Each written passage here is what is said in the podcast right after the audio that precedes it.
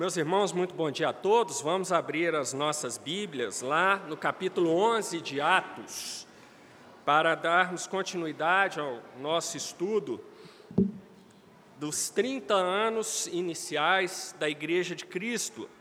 Então, vamos abrir lá em Atos 11. Hoje nós estudaremos todo o capítulo. Como o texto é maior, nós vamos lendo e comentando e explicando as passagens aqui, ao invés de ler o texto todo. Mas antes, vamos orar ao nosso Deus. Por favor, feche seus olhos, incline sua cabeça.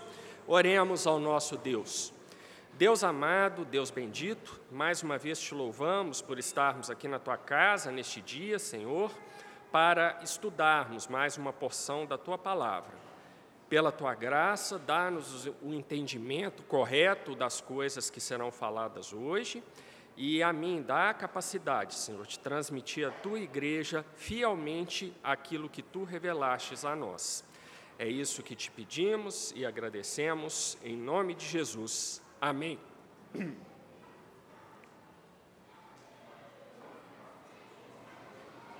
Na semana passada, nós vimos o capítulo 10 e é um capítulo bastante importante na narrativa de Atos, porque mostra que uh, os gentios foram incorporados à Igreja de Cristo. E isso é demonstrado por aquilo que nós conhecemos como Pentecostes dos gentios. Então, na semana passada, nós estudamos todos aqueles eventos que levaram ao Pentecostes. Começa ali com o Senhor Jesus usando o gentio Cornélio, capitão romano, como um instrumento para levar o apóstolo Pedro até Cesareia, é, onde o apóstolo Pedro prega a palavra aos gentios que estavam ali com, com Cornélio. Nós vimos que Cornélio convidou amigos e parentes próximos ali na casa dele. Todas aquelas pessoas tiveram a oportunidade de escutar a pregação do apóstolo Pedro ali, e logo depois vem o Pentecostes dos gentios, marcando então, de maneira indiscutível, a incorporação dos gentios à igreja do Senhor Jesus. Os gentios passam a ser os ramos enxertados na grande oliveira que é Israel, a grande oliveira que é a igreja do Senhor Jesus. E Pedro ali, ele tem uma oportunidade maravilhosa antes da descida do Espírito Santo sobre aqueles gentios ali. Ele tem a oportunidade maravilhosa de fazer um sermão uh, bastante evangelístico, no qual ele mostra as verdades do Senhor Jesus para aqueles gentios. E nós estudamos na, na semana passada todas aquelas partes do sermão de Pedro, um sermão cristocêntrico, profundamente evangelístico, e aí vem a descida do Espírito Santo. Então, nós agora temos o plano de Deus desde a eternidade passada se concretizando no nosso tempo.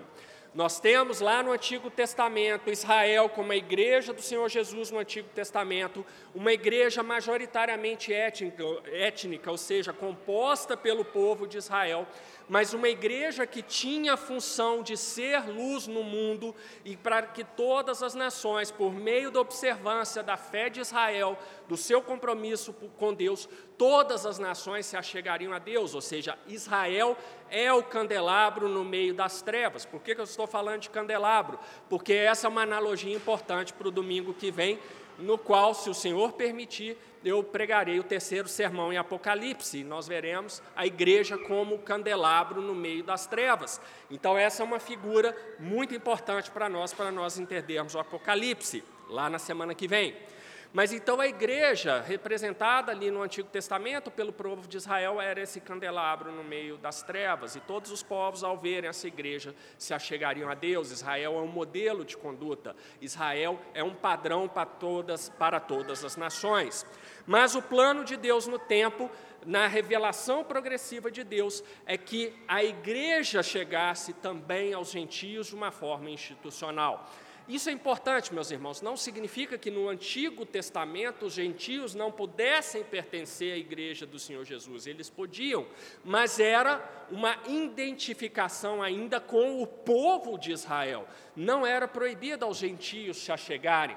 Tanto é assim que nós vemos que gentios, é, eles pertenciam ali à, à, igreja, por exemplo, pega o caso de Raabe, que acaba se, se tornando um membro da igreja do Senhor Jesus, embora gentia mas não era algo institucionalizado. E isso reforçou muito entre os judeus a ideia de que a igreja era composta somente pelo povo de Israel, conforme expliquei na semana passada. Mas aqui no tempo nós temos o Senhor Jesus conduzindo a história e incorporando outros povos à sua igreja. Na era apostólica, nós vemos que primeiro vem o Pentecostes dos judeus, ou seja, confirmando, o povo de Deus continua sendo o alvo da graça salvadora e redentora do Senhor Jesus. Depois nós temos os samaritanos sendo incorporados ali, ao Pentecostes dos samaritanos, que nós também já estudamos. E na semana passada nós vemos que nós somos incorporados à igreja do Senhor Jesus nesse evento do Pentecoste dos gentios. Então, conforme eu disse na semana passada, a igreja do Senhor Jesus vai deixando de ser uma igreja nacional, uma igreja eh, predominantemente étnica, não é que ela era exclusivamente étnica, mas vai ser uma igreja predominantemente étnica, predominantemente composta pelo povo de Israel, para se tornar uma igreja internacional, uma igreja de todas as nações, todos os povos, línguas, raças, o que quer que, que você é, queira. A ideia é essa. E isso era a vontade de Deus desde a eternidade passada e que começa a se cumprir no tempo cronológico. Então, nós temos nos eventos da semana passada, nós, gentios, sendo oficialmente incorporados à igreja do Senhor Jesus. E aí há, há coisas maravilhosas acontecem ali, como nós vimos na semana passada. O apóstolo Pedro, um dos líderes da igreja primitiva, não era o líder, e os irmãos já sabem que essa diferenciação é importante para nós, para não achar que Pedro era o líder da igreja de Cristo ali, mas um dos, junto com Tiago, com João. Então, era uma pessoa importante ali, e é Pedro que vai ser escolhido por Deus para ser testemunha dessa incorporação dos gentios à igreja do Senhor Jesus. Então ele participa ali daqueles eventos na casa de Cornélio. Ele, juntamente com aqueles que o acompanharam, e a gente vai ver aqui que Lucas vai dizer que eram seis pessoas que acompanharam Pedro, seis irmãos piedosos que foram junto com ele até a casa de Cornélio. Eles veem o, o Espírito Santo descendo sobre os gentios, e aí Pedro. Ah, daquela maneira, com a lógica absolutamente irretocável, vai dizer: olha, se os gentios receberam o Espírito Santo da mesma forma que nós, que somos apóstolos, receberam, é, recebemos, não há por que não batizá-los. Então, os gentios são batizados. E aí, na mente de Pedro e na mente daqueles seus seis companheiros de viagem, a questão está resolvida. A graça salvadora, redentora do Senhor Jesus está sobre os gentios, assim como está sobre os judeus, assim como está sobre os samaritanos. Todos os povos da terra ah, podem receber o evangelho salvador do Senhor Jesus. Isso ficou claro na mente de Pedro. Mas nós, com aquela tendência de às vezes a gente idealizar situações, nós podemos dizer, olha, então Pedro se convenceu, seus amigos se convenceram e ficou tudo bem. E todo mundo aceitou aquilo ali, e todo mundo entendeu que os gentios agora fazem parte da igreja também. Mas não foi bem isso que aconteceu. Os líderes da igreja que estavam em Jerusalém, podemos dizer que a sede da igreja do Senhor Jesus nesse momento era Jerusalém. Então, aqueles líderes que estavam em Jerusalém, que não acompanharam Pedro até Cesareia, eles vão ouvir que alguma coisa estranha aconteceu na casa de Cornélio. E Pedro, quando volta a Jerusalém, vai ter que se explicar à liderança da igreja, e é aí que nós começaremos o nosso estudo. Então, abram lá, deixem, eh, os irmãos já devem estar abertos lá no capítulo, abertos, a Bíblia aberta no capítulo 11. Então, vamos ler o que aconteceu. E ouviram os apóstolos e os irmãos que estavam na Judéia que também os gentios tinham recebido a palavra de Deus. É, eu gosto muito de enfatizar isso. Olha só, Lucas relata: e ouviram os apóstolos e os irmãos que estavam na Judéia. ou seja, a liderança da igreja ali concentrada em Jerusalém, mais os irmãos daquela igreja, a notícia chegou lá. É, eu, eu, enfatizo muito isso, que a gente acha que só hoje, porque a gente tem o WhatsApp, é que as notícias correm. Mas aqui na antiguidade a notícia corria, até porque de Cesareia para Jerusalém não era uma distância tão grande assim. Então, como eu já disse algumas vezes aqui para os irmãos, alguém pegou um cavalo, chegou lá em Jerusalém e deu a notícia. E aquilo ali se espalhou e causou surpresa na liderança da igreja. Afinal de contas, como assim o Espírito Santo desceu sobre os gentios? Isso é uma coisa relevante, isso é algo inesperado. Imaginem só a liderança da igreja ali, homens piedosos, apóstolos, aqueles que andaram com o Senhor Jesus, mas que, conforme eu expliquei na semana passada, tinha aquela mentalidade imbuída que um judeu não deveria se misturar com um gentio porque isso daí era impuro, isso não era devido, porque Israel é o povo de Deus, separado, então o povo de Deus não pode se misturar com o gentio. Eles tinham essa mentalidade, e aí os líderes ouvem, mas o Espírito Santo desceu sobre esse povo com os quais você não deve se misturar. Então, meus irmãos, antes da gente falar, puxa vida, a liderança na igreja, é, lá em Jerusalém nessa época, não era tão piedosa assim. Imagine, era a mentalidade da época. E eles precisavam ouvir, olha, alguma coisa aconteceu, isso é estranho, Espírito Santo descendo sobre gentios, desceu sobre os judeus, ok? Samaritanos, eu já expliquei qual era o problema dos judeus com os samaritanos, ah, mas, ok, de uma certa forma, os samaritanos um dia foram judeus, mas gentios recebendo o Espírito Santo, isso era estranho para a igreja. Mas notem que Lucas relata aqui que, apesar, ele dá a entender que, apesar da liderança da igreja em Jerusalém ter achado isso estranho, não houve nenhum movimento dessa liderança para tomar alguma providência mais séria, do tipo uh, descredenciar Pedro como apóstolo ou reprimir Pedro, nada disso. E aí que fica interessante, que nós vemos que a liderança realmente era uma liderança piedosa, porque lá no versículo 2, Lucas narra o seguinte: e, subindo Pedro a Jerusalém, disputavam com ele os que eram da circuncisão. O termo no original grego aqui para disputar significa debatiam, tá? Não é aquela coisa, estavam quase saindo eh, nas vias de fato lá, um agredindo o outro fisicamente, nada disso. A liderança queria saber, meus irmãos, é, porque era absolutamente extraordinário, descida do Espírito Santo sobre gentio. Então eles queriam saber de Pedro e eles perguntavam a Pedro e questionavam a Pedro, mas isso aconteceu? Como é que foi isso? Mas você tem certeza que foi de que foi o Espírito Santo que desceu? Não foi alguma coisa que você iludiu? Isso aqui sou eu imaginando o tipo de debate, tá? Isso não está escrito na Bíblia, tá? Coisa da minha cabeça aí. Mas quando fala aqui que disputavam, ou seja, arguíam Pedro, perguntavam, inquiriam Pedro a respeito, é natural que pensemos que havia essa dúvida mesmo. Pedro, o que aconteceu? Nós precisamos saber de você. E, e, veja que a palavra de Pedro era muito importante na igreja, porque Pedro era um dos líderes da igreja. Então, a palavra de Pedro tinha fé pública no meio da igreja ali. O que Pedro falasse, os irmãos ali é, certamente aceitariam. Então, aqui, Lucas, mais uma vez, registra que Pedro subiu a Jerusalém, Cesareia ficava ao nível do mar, Jerusalém mais alto, então, subiu a Jerusalém faz todo sentido. Uh, e disputavam com ele os que eram da circuncisão. Essa expressão, os que eram da circuncisão, significa os crentes judeus. Tá? Então, era isso daí. Nós veremos que, ainda nessa lição, esses, os que eram da circuncisão, passarão a ser conhecidos com outro nome, que é o nome que nós temos hoje, de cristãos. Então, já dando uma conotação de uma igreja mais ampla, uma igreja internacional. Vocês não vão me ver falar de uma igreja diversa e inclusiva aqui não, tá? Então, a igreja internacional e mais ampla. Diversidade e inclusão no sentido mundano, jamais. Versículo 3.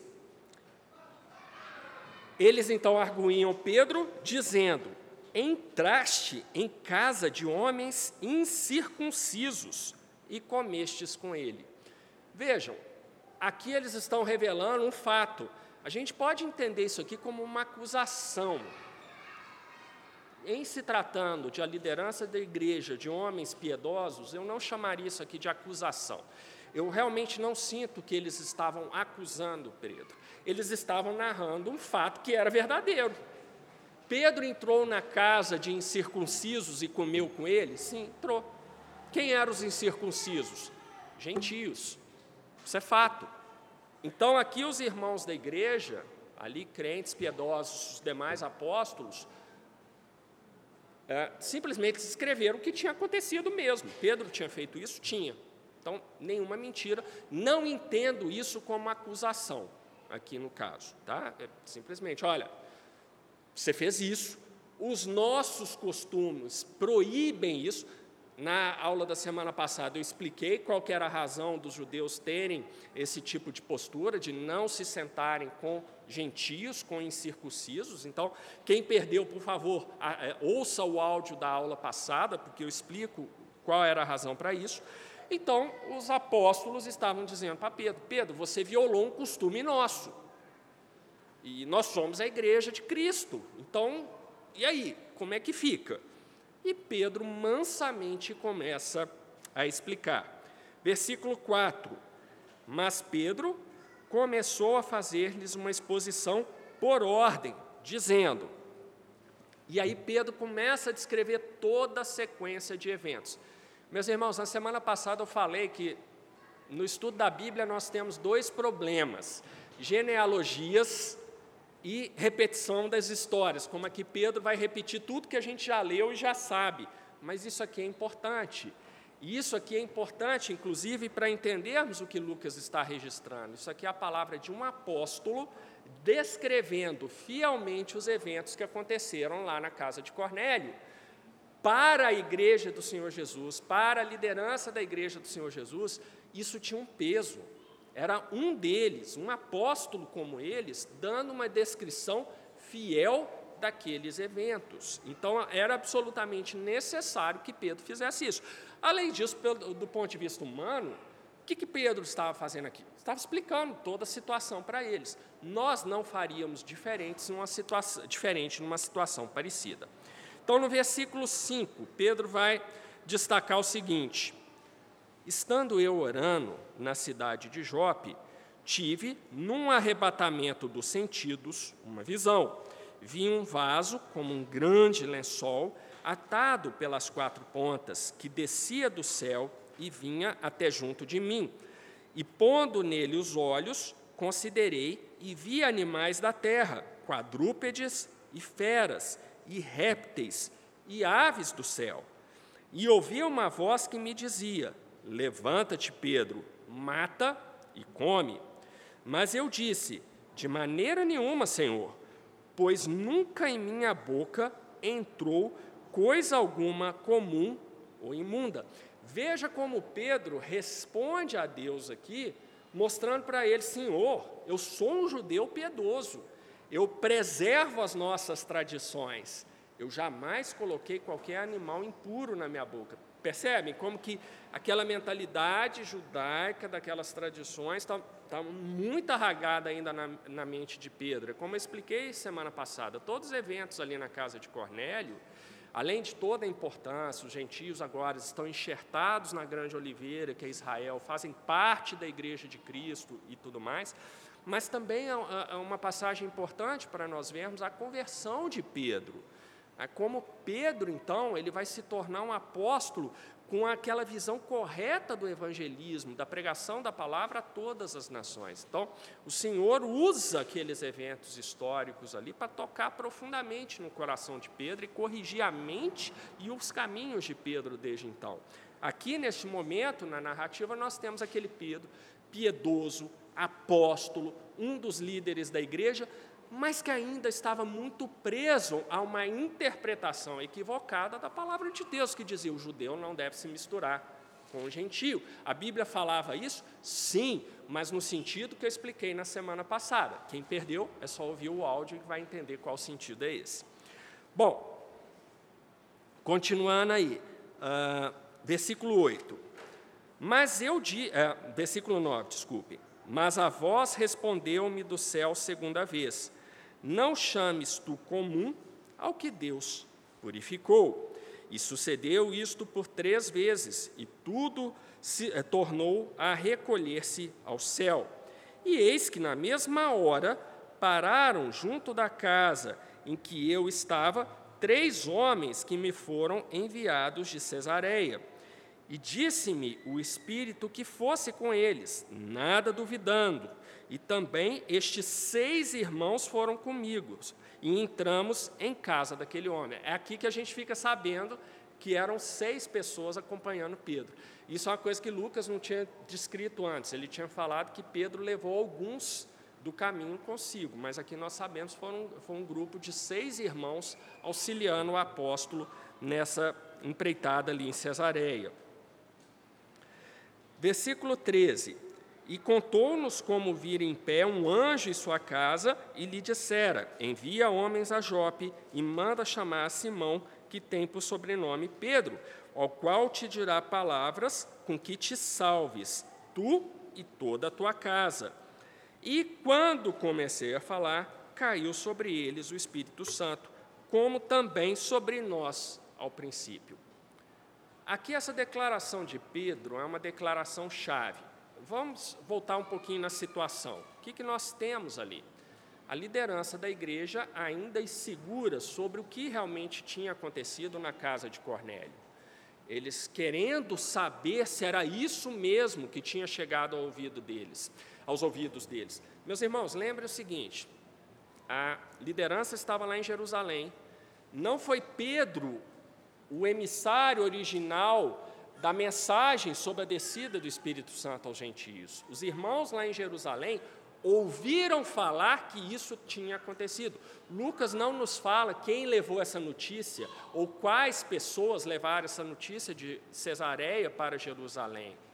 Então a liderança ali, ela está tendo prudência, na verdade. Eu, eu, eu vou muito por esse lado, ao invés de achar que a liderança ali está, tá, estava sendo agressiva com Pedro, ou arrogante, eu vejo por outro lado. Eu acho que estava sendo uma liderança sadia, preocupada com o bem da igreja do Senhor Jesus. E é natural que aqueles líderes, então, agora que tem o apóstolo Pedro na frente deles, que foi testemunha ocular dos eventos lá, é natural que eles inquirissem a Pedro e quisessem saber agora de primeira mão o que realmente aconteceu. Veja, o que eles tinham até então era ouvir falar. Aqui agora eles têm o, o, o próprio Pedro, testemunha ocular. Claro, naquela época não existia celular para você filmar a descida do Espírito Santo, então não ia poder mostrar a filmagem, o áudio, coisa assim. Então a palavra do apóstolo valia, como deveria valer hoje em dia, né, gente? A palavra de um crente deveria valer muito. É, se o crente falou aquilo ali, deve ser a verdade. Então, nessa época aqui, o apóstolo Pedro, que ele falasse, seria visto como verdade por essa liderança. Então, aí, Pedro narra, e esse é o versículo chave aqui nessa primeira parte do nosso estudo de hoje, que é quando Pedro relata os eventos para a liderança da igreja, quando ele diz assim: E quando comecei a falar, caiu sobre eles o Espírito Santo. Pedro não tem nenhuma dúvida do que aconteceu, foi o Espírito Santo que caiu sobre eles. Lembram-se quando a gente estudou Pentecostes dos judeus, que alguns que assistiram aquilo ali e viram a glossolalia, né, as pessoas falando em línguas ali, as pessoas que receberam o Espírito Santo, o que, que essas outras pessoas que assistiram falaram que estava acontecendo ali? Vocês se lembram? Falaram assim, eles devem estar. A tradução é bêbados, mas na época eu expliquei para você que, não era bem isso. Era um tipo de vinho mais doce que às vezes se tomava na, na hora do almoço. Então, eles vão falar assim: ó, eles estavam cheios de mosto, que era esse tipo de vinhos. Né? Quer dizer, eh, sedão eles já estavam bebendo, e aí ficaram meio alterados. É isso que eles falaram lá. Duvidaram do que tinha acabado de acontecer ali, o primeiro Pentecostes, o Pentecostes dos judeus. Mas aqui não é isso que acontece com Pedro. O apóstolo não tem a menor dúvida em declarar: o Espírito Santo desceu sobre os gentios. E aí aquilo que eu tenho dito para os irmãos, a palavra de um apóstolo tem força, ela tem fé pública. Então, se o apóstolo Pedro está dizendo que o que ele viu foi a descida do Espírito Santo sobre os gentios, então é porque o Espírito Santo desceu sobre os gentios. Então, essa primeira parte aí, Pedro ah, autentica os eventos que aconteceram na casa de Cornélio. Então, ele diz aqui, ah, como também sobre nós ao princípio, ele até ressalta, gente, foi tanto foi o Espírito Santo que foi a mesma coisa que aconteceu conosco lá naquele dia, lá em Jerusalém. Era o Espírito Santo. Então Pedro ratificou a descida do Espírito Santo para eles. Isso aí já começa, eu imagino, já tinha começado a mudar o coração ali dos líderes da igreja, no sentido de que eles começaram a se tranquilizar com aquilo ali. Mas havia dois aspectos ainda que precisavam ser respondidos por Pedro. Por que então, ele, ele batizou aqueles, aqueles incircuncisos, aqueles gentios, e por que ele pregou o evangelho lá para eles? Né? Então, a própria descida do Espírito Santo já dá uma resposta a isso, mas Pedro vai ser mais específico. Sobre o batismo, versículo 16, Pedro vai dizer: E lembrei-me do dito do Senhor quando disse: João certamente batizou com água, mas vós sereis batizados com o Espírito Santo. Portanto, se Deus lhes deu o mesmo dom que a nós, quando havemos crido no Senhor Jesus Cristo, quem era então eu para que pudesse resistir a Deus? Como eu disse na semana passada, que Pedro né, está repetindo o argumento que ele usou lá inclusive com seus seis companheiros lá, que deve ter achado estranhos quando Pedro eh, ordenou que os gentios fossem batizados. E aqui a lógica de Pedro é irrefutável. Ora, nós recebemos o Espírito Santo, então nós somos parte da igreja do Senhor Jesus. Os gentios receberam o Espírito Santo, logo, os gentios são parte da igreja do Senhor Jesus. Então, por que, que nós podemos ser batizados e eles não? A lógica era essa. Então, quando Pedro pergunta isso para a igreja, qual é, para a liderança da igreja, qual é a resposta que essa liderança podia dar? Havia como arrumar um argumento para justificar o não batismo dos gentios que tinham recebido o Espírito Santo? Não havia, não havia. Então, a liderança percebeu, eu acredito, nesse momento, olha, questão do batismo está corretíssima tinha que batizar mesmo, eles receberam o Espírito Santo. Eles são selados, eles são partes, parte da igreja do Senhor Jesus. Então, são ah, merecedores do batismo. E aí o resultado dessa lógica de Pedro, porque com essa lógica para o batismo já se justifica, por que você pregou o evangelho para gentio? Eles receberam o Espírito Santo. Eu estava pregando e eles receberam o Espírito Santo. Então Deus ratificou a pregação do Evangelho a eles. Então as duas questões estavam resolvidas: pregação e batismo. E aí no versículo 18, olha o resultado sobre a liderança da igreja. E ouvindo estas coisas, apaziguaram-se e glorificaram a Deus, dizendo: Na verdade, até aos gentios Deus deu o arrependimento para a vida. A igreja ficou em paz. Liderança agora tranquilizada, com o testemunho de Pedro, que foi lá, foi a testemunha ocular deu um relato fiel das coisas que tinham acontecido, ratificou que os gentios receberam o Espírito Santo, então agora os gentios são sim parte da igreja do Senhor Jesus, e se impunha um desafio extra aos apóstolos, porque o evangelho teria que ser pregado aos gentios de maneira contínua, regular, da mesma forma que era pregado aos judeus. Então agora é um desafio muito maior para os apóstolos, eles iam ter que se desdobrar para fazer frente a esse esforço missionário que tinha que alcançar os gentios também, mas a igreja estava em paz, feliz em saber que agora o evangelho é, tinha chegado aos gentios. Essa é a primeira parte do capítulo 11, então, né, a resolução definitiva desse, dessa questão dos gentios. Problema totalmente resolvido? Não. Nós veremos mais adiante que Pedro ainda vai ter umas recaídas de vez em quando, e ele vai tomar, como eu disse na semana passada, uma descompostura monumental de Paulo por conta disso. Porque Pedro, ok, ele vai se convencer que é preciso pregar para os gentios, eles têm que receber o evangelho, mas Paulo vai dizer para ele, ô Pedro, olha, é, você quando não tem judeu perto, você entra e come com os gentios. Agora, quando tem um dos nossos perto, você finge que não conhece gentio. Não pode ser assim, meu filho. É, vamos acabar com esse negócio. Então, Paulo, com toda aquela é, aquele caráter bastante incisivo de Paulo, né?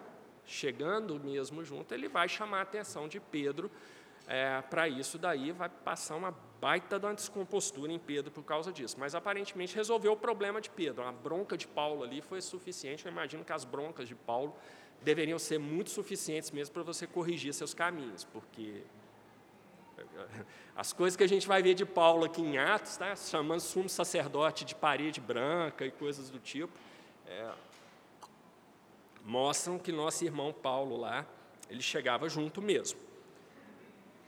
Mas agora nós vamos para uma segunda parte. Então, tá, terminou a história aí? Ah, vamos pregar para os gentios. Não, Lucas vai registrar o primeiro esforço missionário organizado para se alcançar os gentios.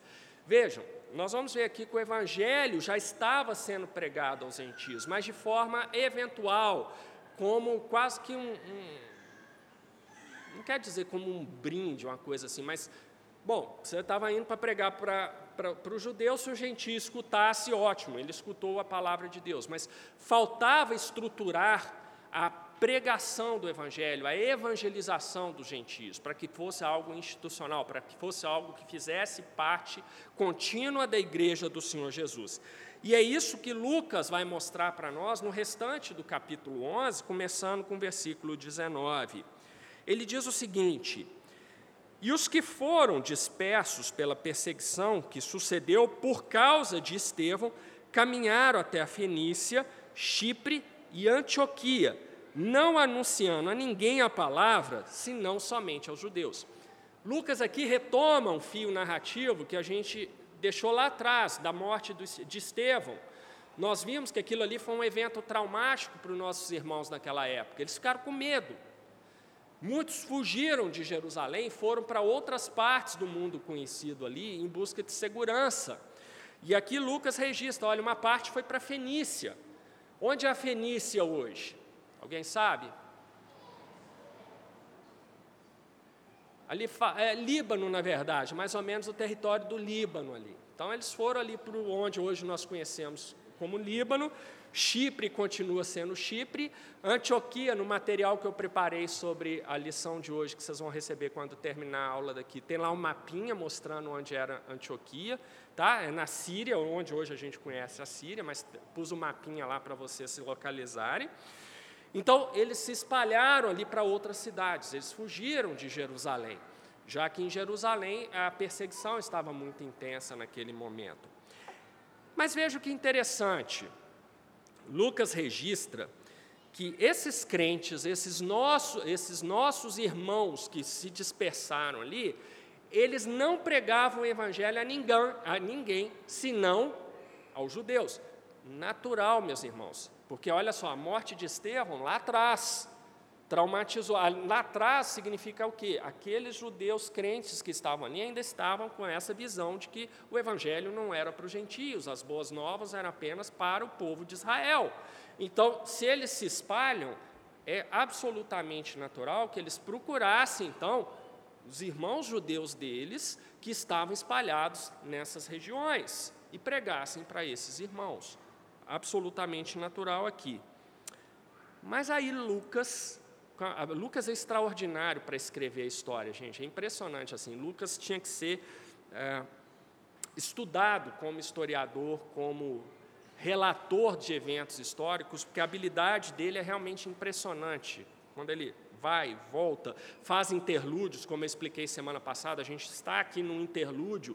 Tudo isso aqui, falando sobre gentis, é preparação para a entrada de Paulo em cena novamente, já com a primeira viagem missionária. Então, assim, é, é brilhante a forma com que Lucas estruturou o livro é, de Atos. E aí, no versículo 20, nós vemos que havia entre eles alguns homens cíprios e sirinenses, os quais, entrando em Antioquia, falaram aos gregos, anunciando o Senhor Jesus. Olha que interessante. Então, os nossos irmãos daquela época que se espalharam com medo da perseguição de Estevão, ainda imbuídos daquela mentalidade judaica de que você não poderia se misturar com os gentios, estavam pregando só para os judeus. Mas Lucas registra: olha, apesar disso daí ser a praxe entre aqueles que se dispersaram, havia alguns irmãos que moravam já em outras regiões que foram convertidos pelo Espírito Santo, esses irmãos que moravam em Chipre, em Cirene, uh, e aí esses irmãos entraram em Antioquia, Antioquia da Síria, e lá em Antioquia eles começaram a pregar para os gregos. Quem eram os gregos aqui na Bíblia? Nós, os gentios. Então, olha como o Senhor Jesus vai conduzindo. Era uma pregação institucionalizado, ou seja, era algo que os apóstolos estavam ali mantendo diretamente em Jerusalém. Não, foi um esforço, espaço de nossos irmãos que moravam lá em Chipre, em Cirene, que ao chegar em Antioquia da Síria, que era uma cidade grande na época, começaram a pregar para os gentios, para pessoas como nós. Então, os gentios começam a ter contato com o Evangelho. E o pessoal lá em Jerusalém, ainda com Pedro explicando os eventos na casa de Cornélio, mas aqui Lucas está mostrando: olha, gente, mas o Senhor Jesus já estava providenciando a pregação do Evangelho entre os gentios, já estava acontecendo. Mas precisava que agora passasse a acontecer como algo institucionalizado, como algo ratificado pela liderança da igreja, o que até então não estava ocorrendo. E aí no versículo 21, a gente viu então que era um esforço, espaço desses nossos irmãos ali, que começaram a pregar para os gentios. Estava errado? Versículo 21 já responde: E a mão do Senhor era com eles, e grande número creu e se converteu ao Senhor. Olha só, meus irmãos, que coisa maravilhosa. Esse esforço, espaço, ainda sem o apoio institucional da igreja em Jerusalém, já estava dando frutos. Por quê? Porque era o desejo de Deus que o evangelho fosse pregado aos gentios. E vários gentios começaram a se converter ao evangelho e à graça redentora do Senhor Jesus. Então isso é maravilhoso pelo esforço de alguns irmãos ali dispersos. Mas aí o Senhor Jesus vai conduzir a história para que aquilo que era disperso se torne algo institucional. 22. E chegou a fama destas coisas aos ouvidos da igreja que estava em Jerusalém. Gente, é muito interessante, né? A liderança não saía lá de Jerusalém. Então a coisa acontecendo. Lucas é, é, é sensacional isso, porque Lucas está falando o seguinte: gente, enquanto estava todo mundo lá quieto em Jerusalém, quieto não, eles estavam trabalhando lá. Mas enquanto estava todo mundo plantado em Jerusalém, e a ordem do Senhor Jesus é que os apóstolos deveriam pregar o evangelho a todas as nações, ou seja, já deviam ter saído de Jerusalém há muito tempo, mas estava todo mundo lá intocado em Jerusalém. Lucas está mostrando o seguinte: olha, o Senhor Jesus não parou a história, as coisas estavam acontecendo. Só que os apóstolos estavam tão fixados em Jerusalém que eles só ficavam sabendo do que estava acontecendo, eles eram o tempo todo pegos de surpresa. Então, desceu o Espírito Santo em gentis, estava todo mundo intocado em Jerusalém pregação evangelho, do evangelho a gentios, todo mundo intocado em Jerusalém. Ficavam sabendo das notícias pelos outros. Por quê? Porque estavam parados em Jerusalém ali e não estavam fazendo o esforço de pregação.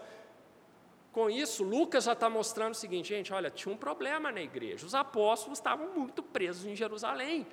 Precisa alguém chegar lá e mostrar assim, gente, vamos pegar as malas e vamos sair viajando aqui pregando o evangelho. Olha como Lucas já está preparando para o que vai acontecer dentro de alguns capítulos. A primeira viagem missionária, Paulo e Barnabé. Vão ser os dois que vão falar assim: vamos pegar, pôr a mala no navio, vamos viajar, vamos pregar o evangelho, vamos mostrar para esse bando de apóstolo aqui que não pode ficar só em Jerusalém. A, gente, a ordem do Senhor Jesus é pregar o evangelho a todas as nações. Isso envolve o quê? Mobilidade. Tem que sair de Jerusalém, tem que pregar lá, em outros lugares também. Então, Lucas já está preparando para esse momento. E aí, uh, que, o que a liderança da igreja faz? enviam Barnabé lá para Antioquia da Síria, para Barnabé, então, testificar o que aconteceu lá. O qual, 23, quando chegou e viu a graça de Deus, se alegrou e exortou a todos que permanecessem no Senhor com propósito de coração, porque era homem de bem e cheio do Espírito Santo e de fé, e muita gente se uniu ao Senhor. Aqui é uma outra coisa importante. A liderança da igreja estava errando em ficar só em Jerusalém? Sim, estava. Mas eles tinham uma preocupação que é extremamente saudável. Embora eles sempre escutassem as notícias do que já estava acontecendo, eles mandavam alguém com autoridade, com qualificações suficientes dentro da igreja do Senhor Jesus para testificar o que acontecia lá. Lucas relata aqui que Barnabé, que foi enviado nesse caso, ele era ah, um homem de bem, cheio do Espírito Santo e de fé. Ou seja, Barnabé tinha todas as qualificações espirituais para ser essa pessoa que vai lá verificar o que estava acontecendo em Antioquia, onde já tinha uma igreja formada ali. Gente, se tinha crentes ali, eles estavam se reunindo, compartilhando o evangelho ali, ali era uma igreja. Podia não ter o templo, num local físico, mas ali já tinha uma igreja. Uma igreja gentílica numa cidade gentílica.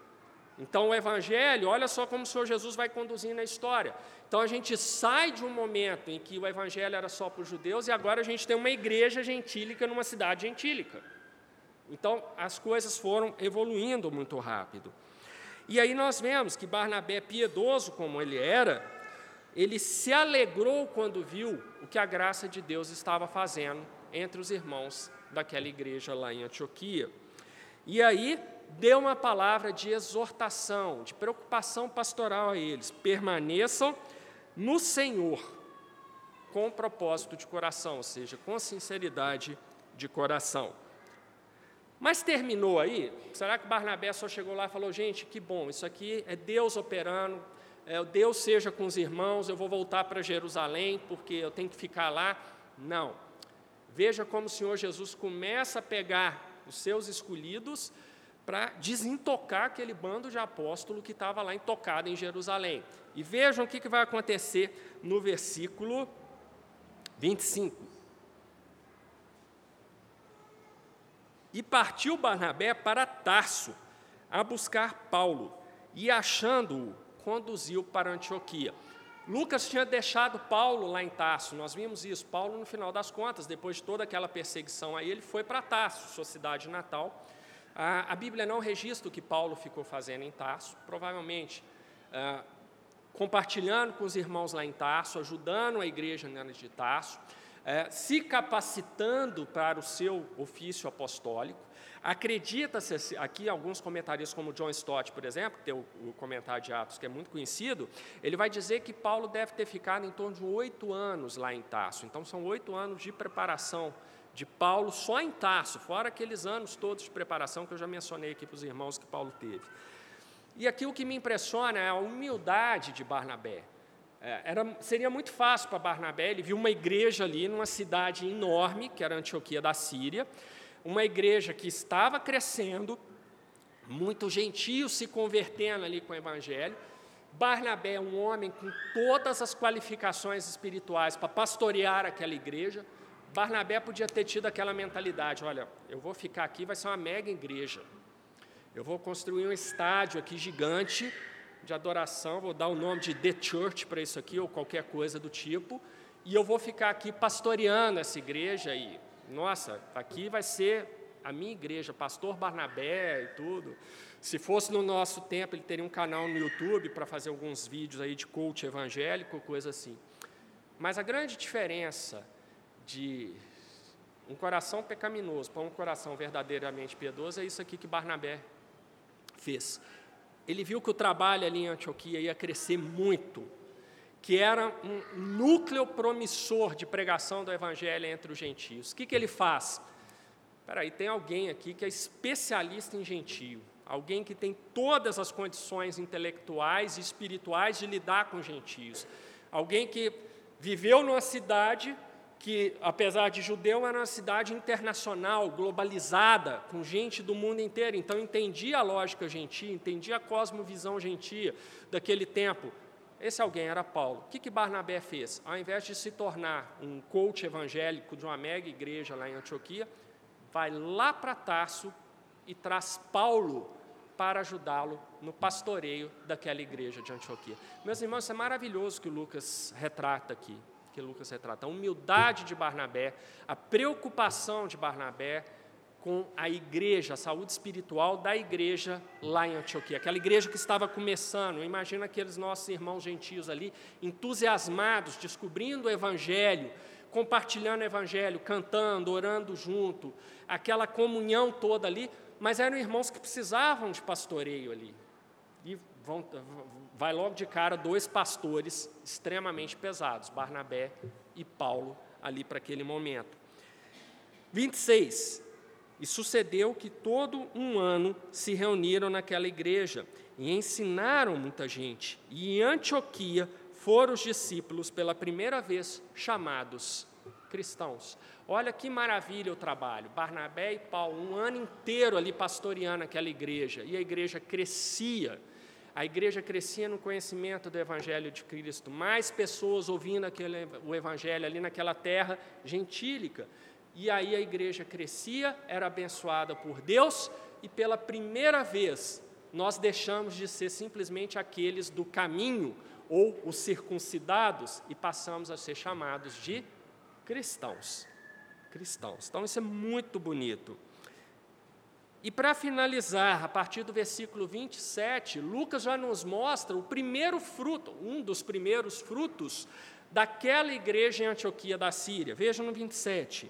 E naqueles dias desceram profetas de Jerusalém para Antioquia, e, levantando-se um deles, por nome de Ágabo, Ágabo, então um profeta cristão aqui, dava a entender pelo Espírito que havia, haveria uma grande fome em todo o mundo. E isso aconteceu no templo de Cláudio César. Cláudio César era imperador naquela época.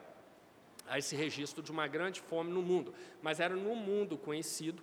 E não há registro claro nos livros de história dessa grande fome, mas há um registro de uma escassez muito grande das coisas naquela época e escassez provoca uma elevação de preços, então uma carestia junto daquilo ali. Então foi um período muito difícil. Então provavelmente era isso aqui que Ágabo havia profetizado ali, um período extremamente difícil, uma economia ah, muito ruim mesmo, as coisas muito caras e poucas, caras porque eram poucas, você não encontrava muito ali para vender, e a consequência é o quê? Muita gente ali passando fome porque não tinha como comprar nos alimentos e tudo mais.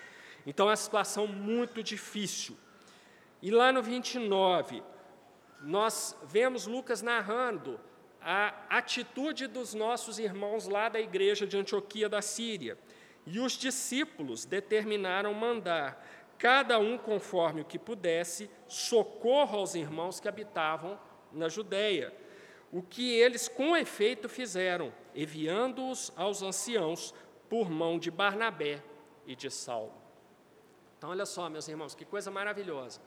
Aqueles nossos irmãos lá da igreja de Antioquia, uma igreja nova, pujante, que crescia sobre a graça de Deus, pastoreada por Paulo e Barnabé, ali conjuntamente, vendo a necessidade dos irmãos ali na Judéia, onde ficava Jerusalém, eles decidem entre eles: olha, vamos levantar uma grande oferta aqui, cada um dá dentro das suas possibilidades. É a grande diferença do Evangelho para determinadas ideologias políticas, onde você dá, tendo ou não tendo, o governo determina que você tem que dar. O Evangelho é diferente. Você dá, primeiro, voluntariamente, e segundo, de acordo com aquilo que está dentro do seu coração, dentro das suas capacidades. Né? Não é imposto.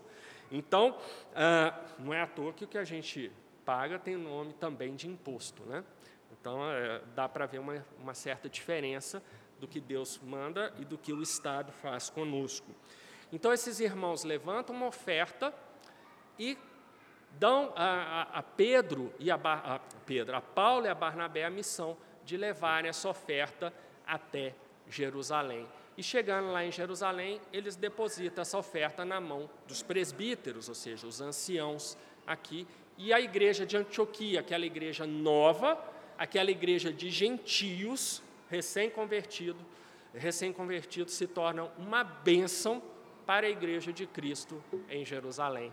Olha que interessante, né? que interessante isso. O evangelho sai de Jerusalém, chega no mundo gentílico e o mundo gentílico já devolve abençoando a igreja mãe ali em Jerusalém. Essa é a igreja do Senhor Jesus, essa é a igreja que vai se desenvolver, que vai crescer, apesar de toda oposição que vai surgir a ela, e uma oposição é, cruel por vezes, como é, nós veremos provavelmente com o presbítero Fabrício na próxima EBD sobre Atos, em que as coisas vão ficar realmente bastante difíceis e, difíceis, e eu já antecipei para os irmãos que, além da perseguição das autoridades judaicas, a Igreja de Cristo vai ter que lidar com a perseguição do Império Romano, que não era brincadeira também. Meus irmãos, com isso terminamos o capítulo 8, terminamos a tempo. Então, quem quiser fazer perguntas, sinta-se à vontade para fazê-lo. Vamos orar então para encerrar nossa CBD? Senhor Deus, te damos graça pela, pelo estudo da tua palavra, Senhor, por essas coisas que nos foram ensinadas. Te damos graça, Senhor, pela expansão do teu evangelho por todas as nações, evangelho que nos atingiu, Senhor, não porque merecêssemos, não porque tivéssemos feito qualquer coisa para ganhar essa graça da tua parte, mas porque o Senhor decidiu, antes da, de que tudo fosse criado, nos escolher, nos eleger e nos redimir no Senhor Jesus. Te louvamos por isso e te agradecemos, Senhor, por todas essas coisas. Em nome de Jesus. Amém.